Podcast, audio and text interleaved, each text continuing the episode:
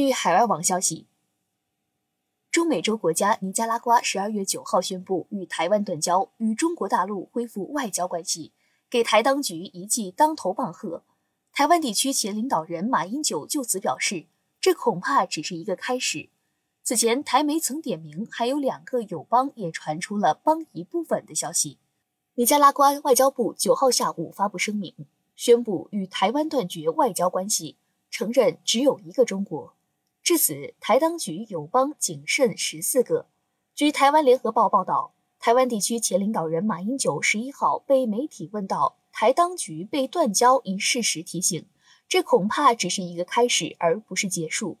此前，台湾联合报刊文点名，还有两个友邦也传出了邦谊不稳的消息。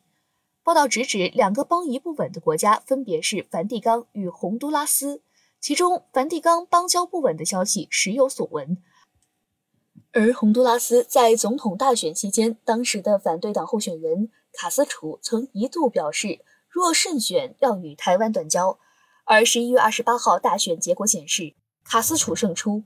不少政界人士纷纷谴责民进党当局的失败政策。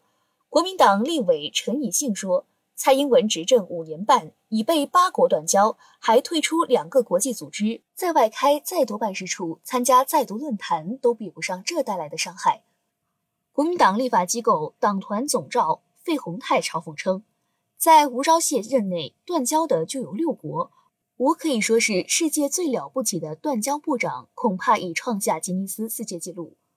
国民党抨击民进党至今无人为此事下台负责，《满江红》的外事成绩单令人不忍直视。